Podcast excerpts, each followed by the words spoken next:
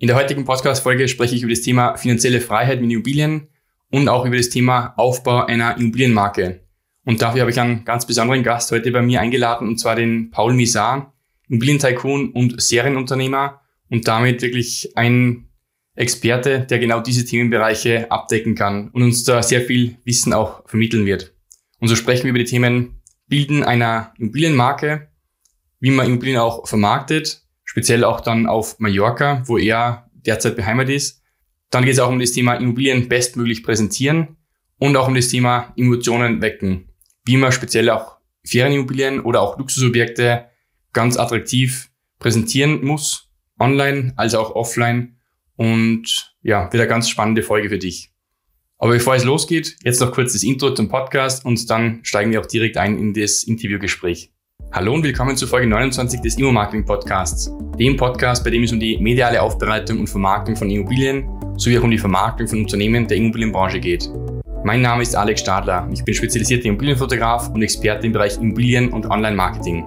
Ich freue mich, dass du durch Hören dieser Podcast-Folge Zeit mit mir verbringst und sage schon mal Danke für dein Interesse. Alle Links und Inhalte zu dieser Folge findest du online unter immo-marketing.click 29. Klick mit C geschrieben.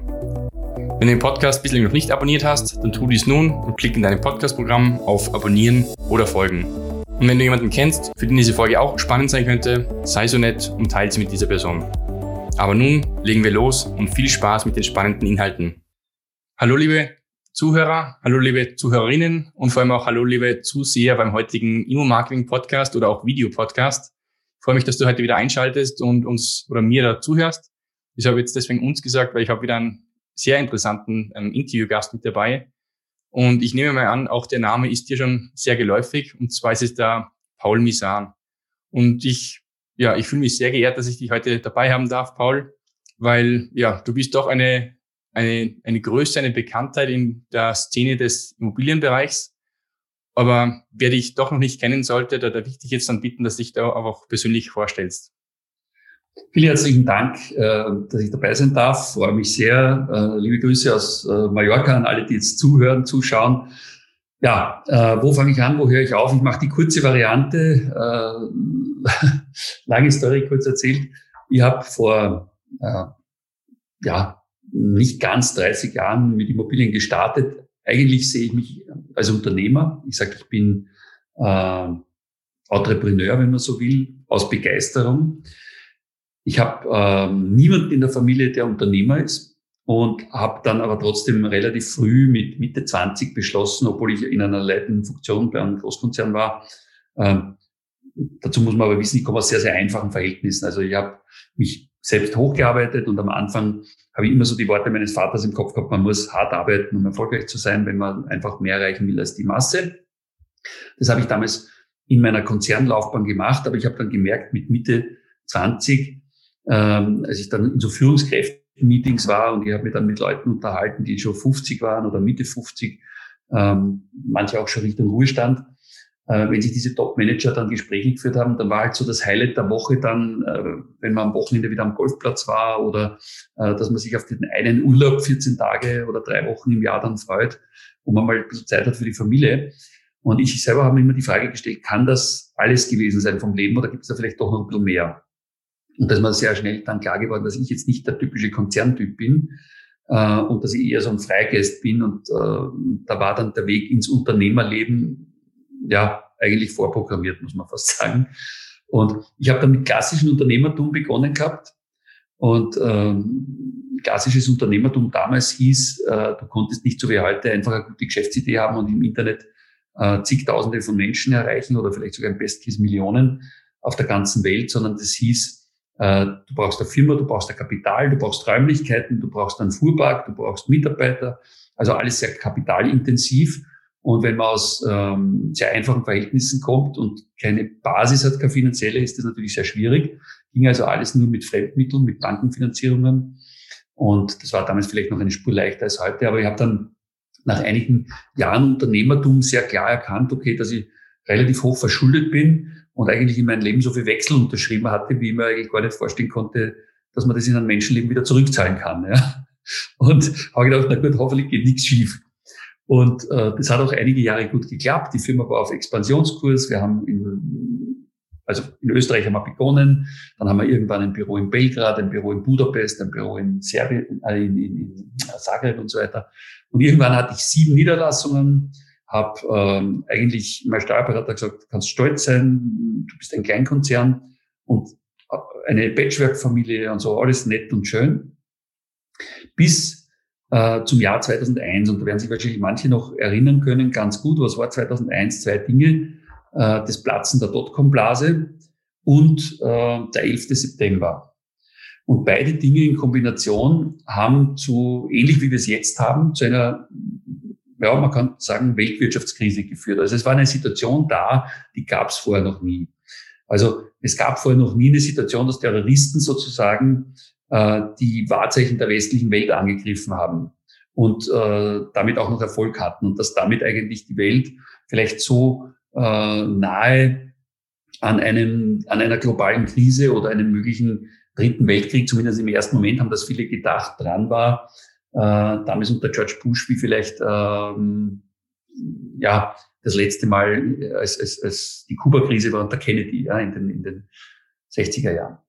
Und ähm, ja, ich habe damals die Nerven weggeschmissen, so wie viele andere auch, habe zum genau falschen Zeitpunkt meine Aktiendepots auf den Markt geschmissen, habe äh, sehr viele Verluste eingefahren, die eigentlich nur im Papier existent waren, habe aber was viel schlimmer war, äh, mit meiner Firma dann eine Krise durchgemacht. Da sind mehrere Sachen zusammengekommen. Es war vorher schon knapp vorher kein chinesischer Mitbewerber, der neu auf dem Markt aufgetreten ist. Ähm, es kam dann dazu, dass die Banken uns kein Geld mehr geben wollten, dass die Banken ja selber eine Krise hatten und vieles, vieles mehr. Und all das in Kombination hat mich in eine Nachdenkphase getrieben. Und deswegen sage ich, das ist das Schöne an Krisen, ähm, dass Krisen auch Chancen sind, weil sie uns zum Umdenken zwingen. Und äh, ein Ultimatum, das mir die Bank damals gestellt hat, äh, von knapp 90 Tagen, meine Kreditlinie nicht mehr zu verlängern und mir eine neue Bank zu suchen, hat also dann zu einem äh, Nachdenkprozess geführt, der mein gesamtes Leben verändert hat. Und ich habe meine ganze Firma analysiert. Also mein erstes Bestreben war natürlich mal das Geld aufzustellen, ist mir auch gelungen, aber in schlaflosen Nächten und, und, und wochenlang durchgearbeitet. Was aber noch besser war, war nachher dann die Phase, dass ich gesagt habe, ich will so nicht mehr weitermachen und was würde ich ändern, wenn ich noch einmal komplett neu starten könnte? Und die gute Nachricht, es kann jeder von uns jeden Tag neu starten. Ja, also das Leben ist eine dauernd, dauerhafte Entscheidung. Jede, jede Sekunde deines Lebens kannst du neu entscheiden. Und nichts, was du gestern entschieden hast, ist zwangsläufig so, dass du es morgen gleich entscheiden musst. Und das ist mir dann klar geworden. Und mir ist auch noch klar geworden, dass ich zwar schon mit Immobilien da und dort erfolgreich war, aber im kleineren Stil. Es hat zwar auch wieder der gleiche Steuerberater, der das gesagt hat mit dem Kleinkonzern, hat immer gesagt, du, warum machst du nicht eigentlich nur deine Immobilien? Weil das ist das, was du wirklich am besten kannst, weil bei dem anderen bewegst du zwar viel Umsatz, aber am Ende bleibt gar nicht so viel über. Und da hat er sehr richtig erkannt. Also auch wenn du 150 Millionen Umsatz bewegst, heißt es noch lange nicht, dass viel am Ende des Tages übrig bleiben muss, wenn du jetzt äh, unzählige Mitarbeiter beschäftigst. Und das war auch so eine wichtige Erkenntnis für alle, die jetzt vielleicht zuhören und Unternehmer sind. Also Umsatz ist nicht Gewinn. Ja, kann man sich aufschreiben. Und äh, ja, die, die, die nächste Erkenntnis war dann, dass ich gesagt habe, wenn ich mir so meine Kostenpositionen angeschaut habe, dass ich eigentlich bis zum, ja, ich sag vielleicht 15. des Monats für meine Mitarbeiter arbeite, äh, die nächsten sieben, acht Tage dann für meine Vermieter. Äh, und, und wenn ich Glück habe und es ist nicht gerade der Februar, vielleicht noch zwei, drei Tage überbleiben, die ich für mich arbeite. Ja. Finanzamt habe ich jetzt noch vergessen, das, das kam dann noch erschwerend dazu. Und ja, all das hat dann letztlich dazu geführt, dass ich gesagt habe, die Gewinne in dem Spiel sind eigentlich ähm, meine Immobilienvermieter, weil ich, meine Firma ist so schnell gewachsen, dass ich gar nicht nachgekommen bin, diese großen Büroflächen, Lagerflächen und so weiter alles zu kaufen.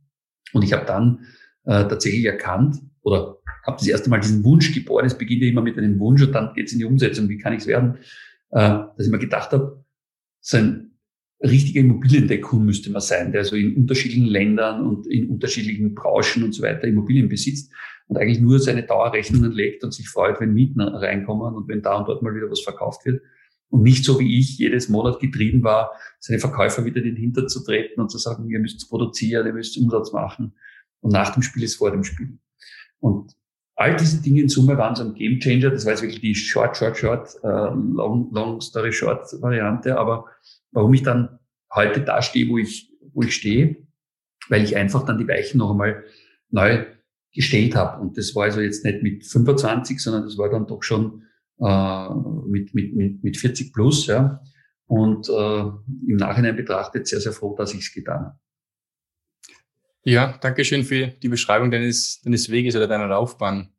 Und das ist jetzt ganz kurz angerissen. Ursprünglich warst du Unternehmer und dann hast du ganz kurz in einem Nebensatz auch gesagt, du bist im Tycoon geworden oder wolltest Tycoon werden. Und das ist eigentlich dein, ja, dein Aushängeschild auch. Du bist eigentlich Immobilien-Tycoon Paul Misar. Und das ist eigentlich dein neues Leben, so wie ich es jetzt kennengelernt habe von dir oder was du noch so machst beruflich. Ja, also ich habe damals so wie viele wahrscheinlich, viele Unternehmer auch nebenbei Immobilien schon gehabt und äh, viele, das ist ja, ich glaube, alle reichen Menschen da draußen oder alle, alle erfolgreichen Menschen äh, haben früher oder später in ihrem Leben dann irgendwann mal erkannt, dass Immobilien einfach der Schlüssel zum, zur finanziellen Freiheit sind. Und die meisten äh, starten halt wahrscheinlich irgendein Unternehmerleben, wo sie sich halt dann äh, die finanziellen Mittel schaffen, um dann in Immobilien zu investieren. Ich bereue gar nichts, was ich in meinem Leben gemacht habe. Das Einzige, würde ich wahrscheinlich noch viel, viel früher, viel, viel massiver in Immobilien äh, investieren, als ich es gemacht habe. Also nicht so klein, klein wie am Anfang, sondern eigentlich schon viel, viel früher drüber nachdenken, wie kann man sich seine Basis für später aufbauen. Und bei mir ist zum Glück äh, sich zeitlich alles noch ausgegangen. Äh, ich kenne aber auch hm, andere, die ja viel zu spät eigentlich über solche Sachen sich den, den Kopf zerbrochen haben. Obwohl ich sage, es ist eigentlich prinzipiell ja nie zu spät. Ne? Du kannst immer das ist auch so eine Sache, die wir im Kopf mit uns rumtragen, weil wenn man sich überlegt, dass ein Ray Kroc zum Beispiel, äh, ich glaube 57 war er, also die Idee eines anderen sozusagen benutzt hat, um äh, eine Entscheidung zu treffen, einen Großkonzern aufzubauen, oder die Idee von zwei anderen, die, die Brüder McDonalds. Mhm. Und äh, auch der Schulz war kein junger Bursche mehr, als er, als er Starbucks mehr oder weniger zum Durchbruch erholfen hat. Auch da nicht seine persönliche Geschäftsidee, sondern er hat einfach eine bestehende Geschäftsidee so adaptiert, dass sie heute auch ein Weltkonzern ist. Also wir sehen, es geht gar nicht immer darum, nur der Erste zu sein ähm, in einem Bereich. Auch Edison war übrigens ja auch nicht der Erste oder also auch, auch Bell nicht. Und so. Also gibt es ja tausend Beispiele, sondern einfach dann konsequent dran zu bleiben und Dinge, Dinge umzusetzen. Ja. Und äh, an seinen Zielen so lange zu arbeiten, bis man die Ziele überschritten hat und nicht zwei Kurven vor dem Ziel stehen zu bleiben. Äh, ich sage, der Marathon wird auf den letzten Metern gewonnen äh, und, und, und nicht in der ersten halben Stunde. Das vergessen viele. Genau, ja. Und gerne Themen, was du jetzt gerade gesagt hast, erstens mal groß oder umfangreich in Immobilien zu investieren und auch das Thema eben mit Immobilien die eigene persönliche finanzielle Freiheit aufzubauen. Das sind jetzt gerade die Themen, die du eben hauptberuflich machst und in ja auch sehr, sehr erfolgreicher Form.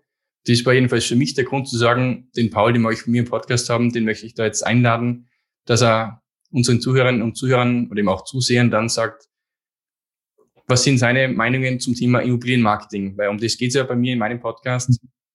Und da gibt es dann verschiedene Ansätze. Einerseits dich als Person zu vermarkten oder auch dann deine Immobilien zu vermarkten oder auch dein Unternehmen zu vermarkten. Und du hast ja, glaube ich, nicht nur ein Unternehmen, soweit ich das weiß, sondern etliche. Ich glaube 10, 14, 20, Nein, sowas. 20 derzeit, ja.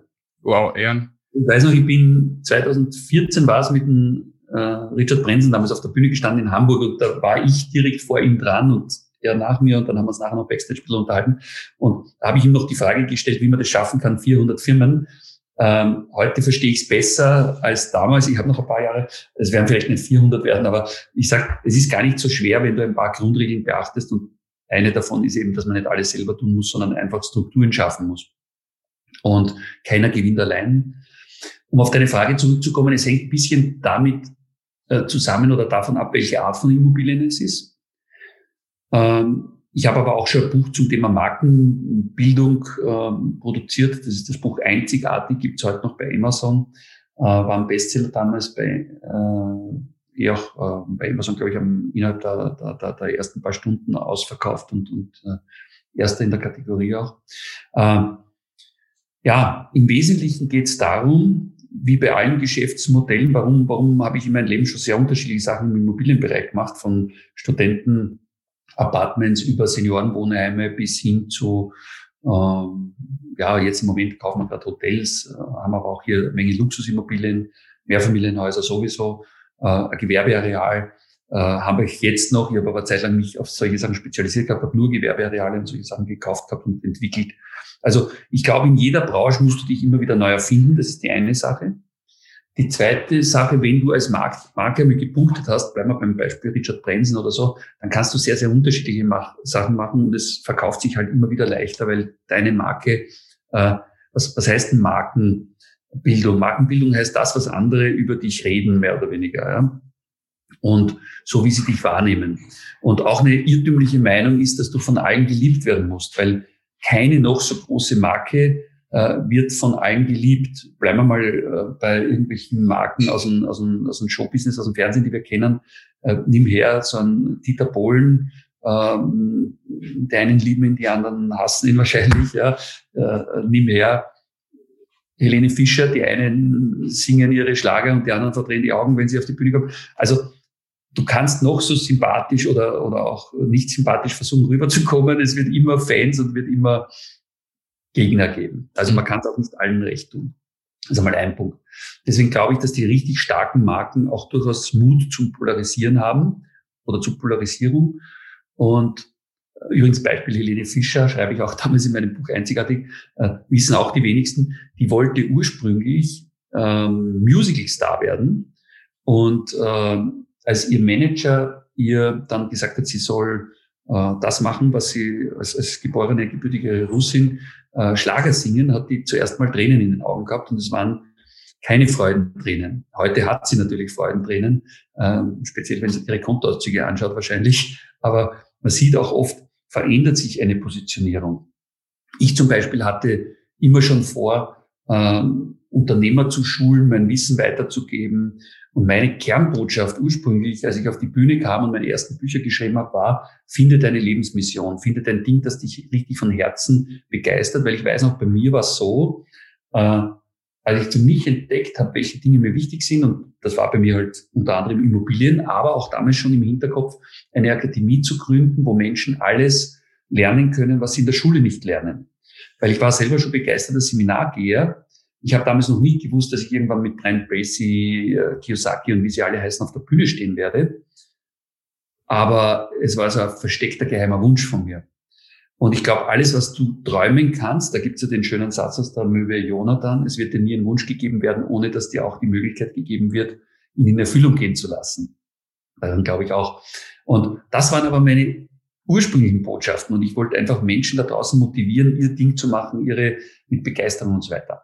Und viele Jahre bevor andere diese Themen aufgegriffen haben, aber offensichtlich war ich für ganz andere Sachen vorgesehen. Ja. Und ich sage, jeder im Universum hat da auch so seine, seine eigene Funktion und du musst auch herausfinden, wofür bist du geeignet.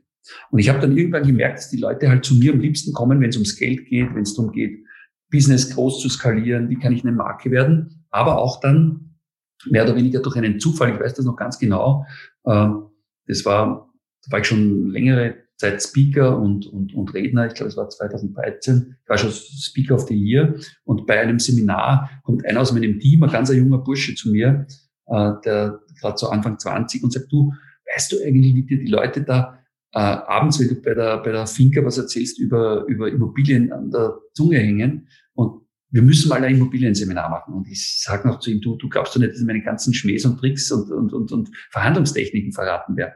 Er sagt, genau das musst du machen. Und der junge Bursche sozusagen war äh, mein Sparingspartner. Ist übrigens halt noch im, im, im Team, der Joschka war da, ja. Und äh, junger Internetmarketer. Und so haben wir dann, habe ich dann irgendwann gesagt, du, du weißt aber schon, was das für Arbeit ist und was ich da alles vorbereiten muss für so ein Seminar. Und dann haben sie mich vom Team her breitgeschlagen und gesagt, komm, wir müssen mal so ein Live-Seminar machen. Und ich habe gesagt, du, es kostet mindestens 3000 Euro oder dreieinhalb. Und das war damals, man muss sagen, vor, vor zehn Jahren mein anderes teuerste Seminar war, glaube ich, gerade 1500 Euro oder so. Und ich habe gar nicht gerechnet, dass die den Raum voll kriegen. Und dann, dann ja, habe ich beim ersten Seminar da halt, äh, zumindest waren 70, 80 Leute im Raum, äh, habe gedacht, so, dann muss ich weitermachen. So, und mittlerweile haben halt Tausende von Leuten das gelernt von mir. Aber es war gar nicht so ursprünglich mein Plan. Und deswegen sage ich, äh, es ist eine Mischung aus beiden. Sei der Designer deines Lebens, hab ein Konzept, hab einen Plan, sei aber auch flexibel genug, wenn das Leben dir Bälle spielt. Und ähm, ja, Marketing ist eben besteht aus, aus, aus, aus vier Punkten. Ich meine, diese alte Marketingweisheit, diese AIDA-Formel, haben wahrscheinlich die meisten schon irgendwo mal gehört. A heißt Attention. Also du brauchst, wenn du eine Marke sein willst, egal ob Personenmarke oder eine Produktmarke, du brauchst Aufmerksamkeit. Und Aufmerksamkeit und der zweite Punkt ist I, Interesse. Und beides kriegst du meiner Meinung nach, wenn du eine spannende Story hast, die aber wahr sein muss, die authentisch sein muss und die zu dir passt. Eben authentisch. Und wenn du dann irgendwas den Leuten anbietest, das ist dann der dritte Punkt, um diesen Besitzwunsch auszulösen, äh, dass die selbst so sein wollen oder das lernen wollen oder haben wollen oder so. Und dann am Ende musst du natürlich auch äh, so wie alle da draußen, die erfolgreich sind, egal ob sie Shows äh, machen, ob sie Politik machen, ob sie äh, Politik ist im Moment vielleicht ein schlechtes Beispiel, weil da haben wir jetzt nicht unbedingt die Besten da draußen, die uns vielleicht da und dort äh, als Vorbilder dienen, aber prinzipiell die, die langfristig gut sind, müssen sich auch ein bisschen verkaufen können und ihre Ideen verkaufen können. Und äh, das vergessen aber viele. Viele sehen so Verkaufen ein bisschen negativ besetzt. Und ich sage, wenn du was Gutes hast, wo du anderen hilfst und anderen Mehrwert bietest, musst du auch den Mut haben, es ihnen anzubieten, sonst äh, mit dem nötigen Achtung, sonst bist du eigentlich jemand, der, äh, wie sage ich immer, Hilfeleistung verweigert. Ja? Und äh, das ist eigentlich dann äh, Marketing und umso besser dein Marketing ist, umso weniger stark musst du auf Druck verkaufen können. Also ich halte gar nichts von Hardcore-Verkauf und von, von Hard-Selling und solche Sachen ich sage, man muss ja jetzt nicht geistig brandstiften, um zu verkaufen, wenn, wenn das Produkt gut ist, weil dann entsteht eine gewisse Sogwirkung.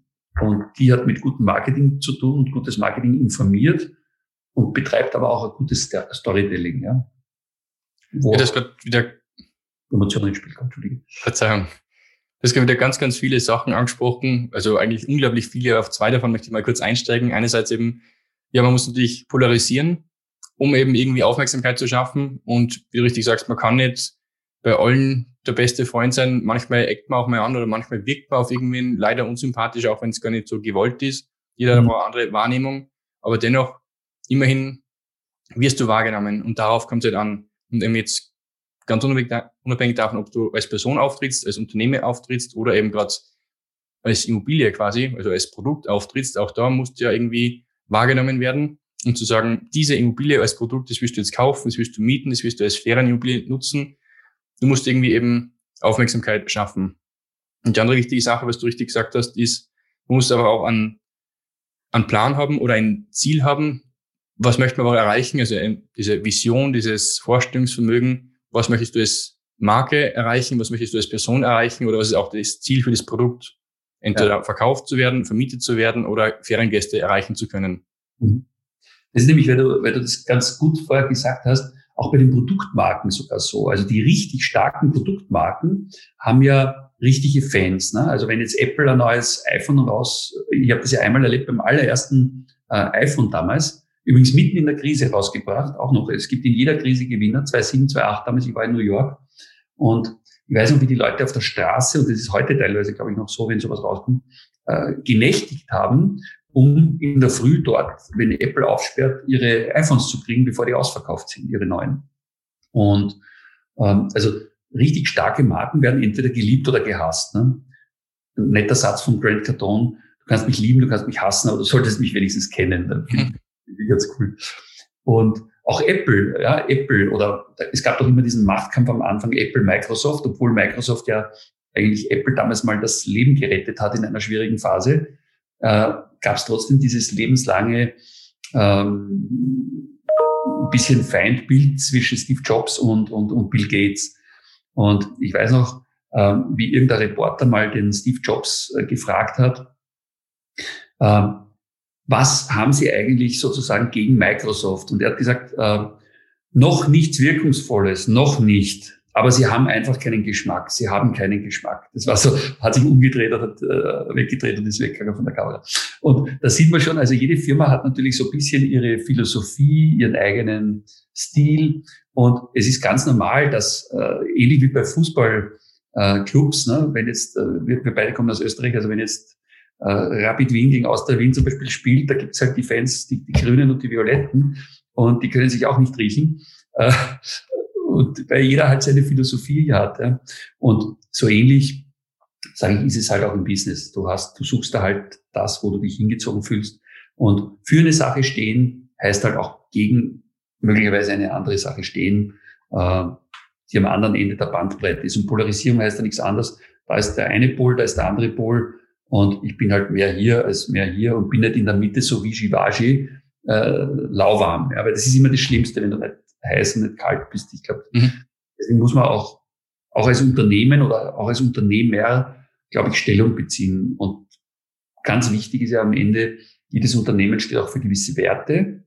Und auch der Unternehmer im Unternehmen steht für Werte. Und die müssen einfach gut nach außen kommuniziert werden. Das ist auch ein wichtiger Bestandteil, glaube ich, von Branding und Markenbildung. Mhm. Ich finde, das ist gerade extrem wichtig, dass du das angesprochen hast, zufälligerweise, und zwar das Thema mit, was haben Sie gegen Microsoft in der Hand? Also genau diesen Satz, dieses Zitat, und zwar deswegen finde ich es witzig, weil ich habe das erst gestern Abend wieder gelesen, und zwar in deinem Buch sogar. Also ja. eines deiner Bücher, zwar noch nicht dieses einzigartig, dieses Buch fehlt mir noch, aber wird demnächst dann auf der Amazon Wishlist landen und dann auch bestimmt bei mir bei dem Postkastel. Aber die anderen Bücher, die habe ich bereits von dir.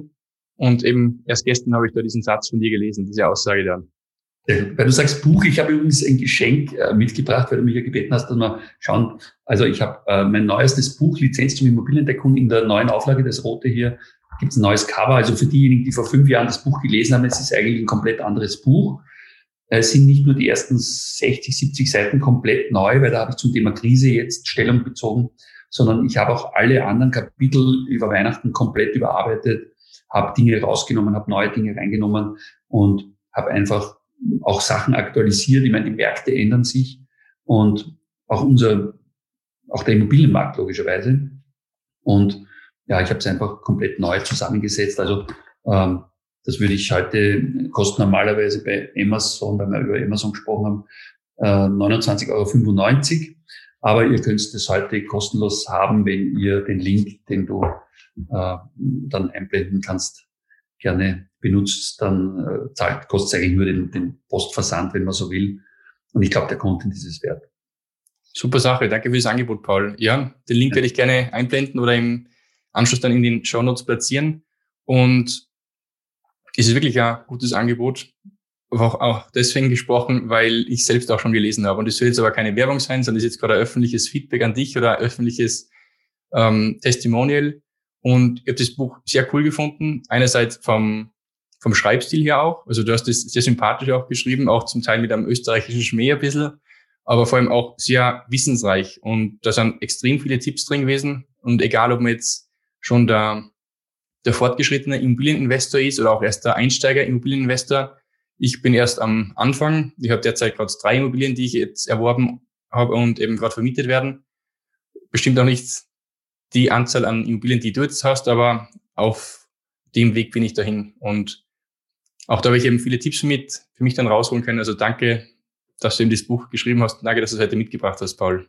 Ja, und ein, ein Tipp oder ein, ein Kapitel widmet sich ja auch zum Beispiel dem Thema, wie vermarkte ich gut Immobilien, weil du mich vorher Marketing angesprochen hast. Und da ist natürlich ganz, ganz wichtig, dass man bestmöglich die Immobilie darstellt nach außen, dass man sie bestmöglich präsentiert, man würde ja auch nicht jetzt ein gebrauchtes Auto im ungewaschenen Zustand verkaufen oder irgendwie äh, mit, mit, mit, mit Hundehahn am Teppich innen und so, sondern auch da vorher das ein bisschen aufbereiten. Und genauso, sage ich mal, gibt es eine ja, unzählige Möglichkeiten, auch im Immobilienbereich, die Immobilie bestmöglich zu präsentieren. Bei mir jetzt ganz besonders wichtig, äh, weil ich halt jetzt äh, Luxusimmobilien auf Mallorca ähm, anbiete und äh, da spielen halt viele, viele Dinge eine Rolle. Das fängt an damit, bei welchem Wetter wird das Ding fotografiert. Gut, man kann heute sicherlich da und dort ein bisschen mit Photoshop arbeiten, aber es ist trotzdem wahrscheinlich, ich meine, das wirst du als sicher nochmal äh, die, die, die Feinheiten besser entscheiden können. Aber auf alle Fälle macht es keinen Sinn, jetzt bei äh, trüben Wetter äh, eine unaufbereitete Fotodokumentation dann äh, ins Netz zu stellen oder, oder in irgendein Prospekt rein wenn es um eine Ferienimmobilie geht, weil die Leute ja schon von der Emotion, wenn sie das durchblättern, wahrscheinlich sehen wollen, okay, wie, wie, wie ist mein Gefühl? Und wenn ich an Urlaub denke, dann denke ich an Sonne, dann denke ich an Meer, dann denke ich an Salzwassergeruch, vielleicht an, keine Ahnung, Fisch in Salzkruste oder Meeresfrüchte oder was auch immer, ja. Du hast völlig recht, ja. Ich bin jetzt seit circa acht Jahren im Bereich Immobilienfotografie tätig. Also eines meiner Dienstleistungsthemen ähm, oder einer meiner Dienstleistungsbereiche. Und in diesen acht Jahren Immobilienfotografie habe ich zig oder gar schon einige hunderte Immobilien fotografiert. Aber ich glaube, es hat vielleicht nur zwei, drei Schlechtwetter-Shootings gegeben. Mhm. Alle anderen habe ich immer einfach so koordiniert und gelegt, dass ich sage, jetzt warten wir nur zwei, drei Tage ab, bis schönes Wetter kommt und dann machen wir die Fotos, weil es hilft nichts, wenn wir jetzt da mit schlechtem Wetter, mit vielleicht nach Regen im Bild auch oder auch rein mit trübem Wetter fotografieren, ja. einen ganz anderen Eindruck macht. Genau. Also ist auf Mallorca hier, ich meine, Mallorca hat das Glück, 300 Sonnentage zu haben, wo zumindest ein paar Stunden am Tag die Sonne dann immer mal rauskommt. Aber wir haben natürlich auch hier mal Schlechtwettertage, wo es halt richtig schüttet. Gerade so Anfang des Jahres, im Januar, Februar kann das schon mal passieren oder im November. Und ja, da ist es hier eigentlich fast üblich auf der Insel, dass ähm, sogar Besichtigungstermine äh, im, im Hochpreisbereich dann abgesagt werden, außer der Kunde fliegt am nächsten Tag schon. Aber du kannst fast davon ausgehen, wenn ein äh, Verkäufer oder Makler jetzt mit einem Kunden äh, bei, bei ganz schlechtem Wetter so eine schöne Immobilie anschaut, das ist nicht die Emotion, die, die hilfreich ist, um ihm das Ding schmackhaft zu machen. Ja. Ja, du hast völlig recht. Und das war auch ein sehr guter Tipp, den du da gerade gegeben hast. Also nicht nur das Wetter spielt beim Fotografieren oder bei den Medien eine wichtige Rolle, sondern auch bei der Präsentation vor Ort oder bei der Besichtigung vor Ort. Nicht nur ja. bei der Salzburger Schnürlregen schon schwieriger, oder? Bitte nochmal? Da, da hast du beim Salzburger Schnürlregen manchmal schon ein bisschen schwieriger, oder? Ja, es sei denn, man sagt, das ist das Verkaufsargument, komm nach Salzburg, dann hast du fast immer Regenwetter. Na, aber ja, das stimmt schon. Da ist natürlich öfters mal der Regen da ist, wie die Sonne heraus ist, gefühlt zumindest. Obwohl halt ist wunderschön. Also. Ja. ja. Auch jetzt gerade schöne Berg unter oder schöne, schöner Sonnenuntergang da neben mir mit Blick auf den Untersberg. Also Perfekt. Ist schon eine schöne Region bei uns, ist richtig. Aber wie du richtigerweise gesagt hast, erstens bei schlechtem Wetter präsentiert es schlecht eben, weil das Licht vielleicht eben dunkel ist oder düster und man hat aber auch schlechtere Sicht auf die ganze Immobilie oder auch auf die, auf die Innenräume. Mhm. Aber natürlich auch das Wetter drückt aufs Gemüt. Und auch da ist es ganz was anderes, um zu sagen, da fühle ich mich wohl, da kann ich mich entspannen, da ist gerade die Sonne da oder eben so, na, ich fühle mich gerade unbehaglich, kühl. Also es macht schon einen, erheblichen Unterschied und ich nehme an, das ist auch für dich eben ganz entscheidend zu sagen, wann du das dann präsentierst, deinen Käufern oder deinen Mietern. Absolut. Also ich, ich sage auch immer unseren, unseren Verkäufern und so weiter, also schaut, dass halt wirklich die Situation optimal ist. Bei einer Luxusimmobilie achtet man wirklich in der Regel sogar noch drauf, dass der Geruch auch gut ist. Ja, ich sage auch immer, wenn jetzt ein Haus längere Zeit leer steht, dann riecht es manchmal nicht so fit. Ja, aber man kann erstens mal ein bisschen vorher schon da sein bei der Besichtigung, lüften. Ähm, man kann natürlich auch mit natürlichen Aromen arbeiten und äh, ich mach's, ich gehe sogar so weit, dass ich so eine Anleitung habe für unsere Verkäufer, dass ich sage, wenn ihr jetzt mit Leuten in einer Immobilie geht, wo es um drei Millionen oder so geht, ja, oder aufwärts, dann also da sage ich, da darfst da, da steht von der Ausstattung her, sind alle Sachen bei uns äh, möbliert in der Regel. Und die meisten unserer Immobilien ab einem gewissen Wert, ab zweieinhalb Millionen, haben dann sogar äh, Bank und Olufsen drinnen und, und ähm, da, also wirklich, da gibt sogar, da, das sage ich, da sind schon die richtigen im Sechsfach-CD-Wechsler, die richtigen Musikstücke drinnen oder teilweise heute macht man es natürlich auch elektronisch, dann ist es halt programmiert. Aber dass ich sage, pass auf, äh, das, das Musikstück, ja, und dann spielt halt im Hintergrund, keine Ahnung, Pavarotti und Friends oder irgendwas anderes Schönes, halt, wo die Leute sofort in gute, in gute Stimmung kommen. Hängt natürlich ein bisschen von der, von der Käuferschicht ab, je nachdem, welche Immobilie das ist. Ob das jetzt ein Haus für jüngere Familie ist oder schon für ältere Leute, aber da achte ich halt auch ein bisschen drauf. Und ich sage, das muss eine Gesamtkomposition sein. Ich weiß das noch früher, ich hatte mal eine Wintergartenfirma, äh, da haben wir Stil-Wintergärten verkauft. Äh, das war in den 90er Jahren ähm, wo damals schon die Preise, äh, also im, im Schilling-Bereich äh, eine Million war ungefähr so, würde ich sagen, wie, naja, heute von der Kaufkraft her so 150.000 Euro oder so, 100 bis 150. Und wir haben dann teilweise um zwei, drei Millionen Schilling äh, da hast du aber ein Familienhaus um eine Million schon kaufen können, Wintergärten verkauft. Ne? Und da war natürlich auch teilweise an ein Schloss dran gebaut oder an irgendwie. Und da habe ich aber auch gesagt, da, da muss einfach alles passen, wenn, wenn du dem Kunden sowas zeigst im Schauraum. Äh, und, und da habe ich das auch gelernt damals. Also ich bin manchmal äh, wirklich einen halben Tag am Messestand gestanden und habe mir nur die Deko nochmal überlegt mit unserem äh, Dekorateur und gesagt, na, das kommt jetzt weg, da kommt jetzt das hin und das hin. Und das habe ich auch zur Chefsache teilweise erklärt. Da habe ich immer mein Team verrückt gemacht, weil es war schon alles fertig. Und dann kam ich und gesagt, nee, das geht so nicht, wir müssen jetzt nochmal ändern. Und ich habe dann aber gemerkt, wie die Leute wirklich emotional auf sowas ansprechen. Oder ich weiß noch, als ich meine ersten Lofts verkauft habe, ich habe damals äh, Bilder mitgehabt aus USA und da war ein Bild zum Beispiel dabei, äh, da war ein Blick von, von also so eine Galerie in einem Loft drinnen ähm, rüber und da, da war da der Wohnraum und da die Garage und da hat sozusagen der Kunde von der Feuerstelle dann auf seinen Ferrari gesehen. Das war der totale Autofreak. Und ich habe das dann einem gezeigt bei uns und der hat sich das genauso bauen lassen, weil ich habe nur gesehen, der ist mit dem Ferrari vorgefahren und immer sofort die Idee kommt, pass auf, ich zeige dem das. Und die haben tatsächlich das nachher gekauft. Ich glaube, da war nur diese Geschichte, dieses Storytelling wieder ausschlaggebend, wegen diese, diese USA-New York-Story und haben die Bilder gezeigt und dann kam der auf die Idee und sagt, ich will das auch haben. Ja. Ja, auch da wieder gleiches, was wir vorhin gerade besprochen haben. Irgendwer hat ein Bild gesehen, ein Bild dann im Kopf entwickelt, diese Vision nachher dann gehabt und dann eben umsetzen lassen. Und das andere Thema, was du gerade gesagt hast, das mit ähm, Geruchssinn und so weiter, ich finde es ganz witzig, dass du es heute auch angesprochen hast, weil vor ein paar, vor ein paar Folgen ähm, zuvor eben im Podcast habe ich mit einem anderen Paul über das Thema gesprochen, dem Paul Zödi, mhm. ebenso aus Wien. Und da haben wir auch über das Thema eben Geruchssinn gesprochen, wie das eben auch den Käufer oder den Interessenten, sagen wir mal, noch vor Ort beeinflussen kann. Mhm. Und ich glaube, du weißt ja auch eher ganz, ganz, ganz gut. Es gibt ja auch das Thema NLP, wo man sich halt da informieren kann oder es gibt ja auch verschiedene Sinnesfaktoren dann mit ein bei der Besichtigung vor Ort. Ja. Ja, ich selber habe auch ähm, beim John Grinder, also beim, beim, beim, beim Gründer, einen der beiden Gründer des NLP, äh, die Chance gehabt, das zu lernen und auch NLP New Code. Und beide Sachen, muss ich sagen, äh, sind auch durchaus hilfreich fürs äh, tägliche Leben. Also ähm, viele haben ja da ein bisschen ein negatives Vorurteil, weil es natürlich auch so wie jedes äh, gute Werkzeug auch missbraucht werden kann für irgendwelche schlechten Verkaufstechniken oder so. Aber ich sage jetzt mal, prinzipiell ist es eine sehr gute Sache, würde ich sagen. Mhm. Ich habe jetzt ehrlich gesagt nicht auf die Uhr gesehen, also ich weiß nicht, seit wann wir schon sprechen. Gut drauf, glaube ich. okay. Aber in die Schlussrunde kommen, glaube ich. Aber genau. Wir haben jedenfalls heute schon extrem viele Infos von dir bekommen. Also nicht nur ich, ich denke auch unsere ganzen Zuhörer, Zuhörerinnen und auch Zuseher haben ebenso extrem viel Wissen von dir schon mal heute mitnehmen können.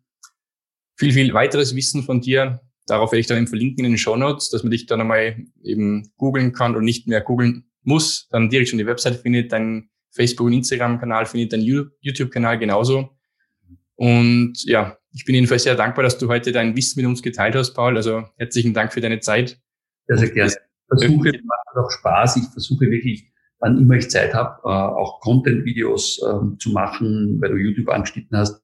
Auch jetzt gerade zur aktuellen Situation, die Leute ein bisschen aufzuklären zu Themen rund ums Geld, rund ums Finanzieren und so weiter. Und äh, ja, ich mache das mit Freude. Das ist so ein bisschen mittlerweile ähm, Steckenpferd von mir, auch anderen zu helfen. Warum mache ich das? weil auch ich damals, muss ich sagen, Mentoren hatte, die mir geholfen haben. Und das ist vielleicht auch so eine Botschaft. Ich glaube, in jedem von uns steckt ein Coach. Ähm, also jeder, der schon mal seinem besten Freund oder seiner besten Freundin durch Zuhören und richtige Fragen stellen geholfen hat, ein Problem zu lösen in deren Kopf, hat prinzipiell die Möglichkeit zu coachen. Und das ist auch mit der Grund, warum ich mit meiner Frau gemeinsam die Life Design University ins Leben gerufen habe, wo wir eben auch Coaches ausbilden, wo wir Menschen helfen, aus ihrer Lebensmission ähm, ihr Ding dann nach außen zu tragen oder ihre, ihr Geschenk, sage ich, in die Welt rauszutragen, aber vorher mal rauszufinden, was ist denn ihr Geschenk?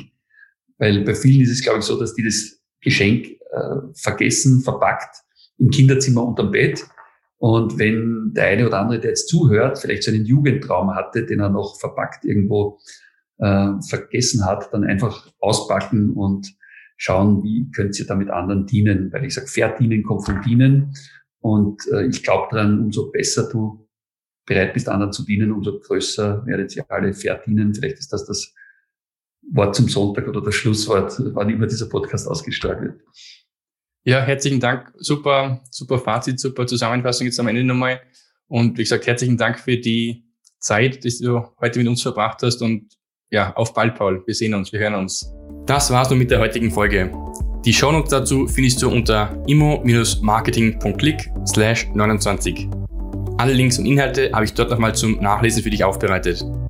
Dir hat die Folge gefallen? Du konntest dir ein bis zwei Tipps für dich mitnehmen? Dann hat sich das Hören dieses Podcasts ja schon für dich gelohnt.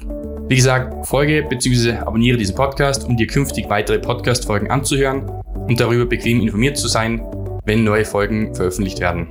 Wenn du Fragen hast und etwas Spezielles wissen möchtest oder Unterstützung benötigst für dein Immobilienmarketing, dann schreib mir eine Nachricht.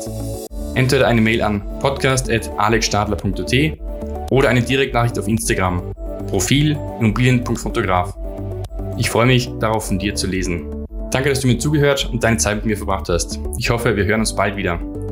Dein Immobilienfotograf sowie Immobilien- und Online-Marketing-Experte Alex Stadler. Ciao. PS, heute gibt es einen kurzen Nachruf und zwar, ich würde mich sehr freuen, wenn du mich unterstützen möchtest und zwar mit einer 5-Sterne-Bewertung auf meinen Podcast. Das heißt, du kannst auf Apple Podcasts gehen und dort nach meinem Podcast eben suchen und mich dort unterstützen, indem du mir dort eine 5-Sterne-Bewertung hinterlässt oder auch ja wirklich persönlich eine Nachricht und einen Kommentar, damit du mir zeigst eben, dass dir dieser Podcast was bringt, dass du dir da Tipps mitnehmen kannst und es auch dann öffentlich zeigst und damit auch ja, den Podcast förderst, dass den auch viele, viele andere dann hören können. Also vielen Dank schon mal für deine Unterstützung und danke nochmal für deine Aufmerksamkeit. Auf bald. Ciao.